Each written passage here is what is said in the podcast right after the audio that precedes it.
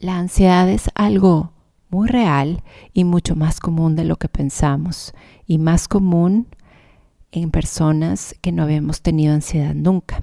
Algunos de los síntomas pueden ser náusea, eh, falta de respiración, sensación de que te vas a caer o incluso dolor de pecho.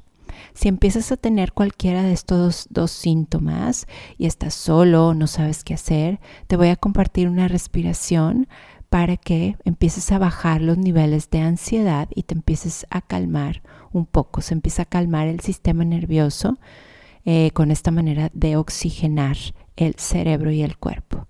Vas a inhalar por la nariz en dos tiempos y vas a exhalar por la boca en uno y más lento. Así, inhala y exhala. Inhala y exhala. Inhala y exhala.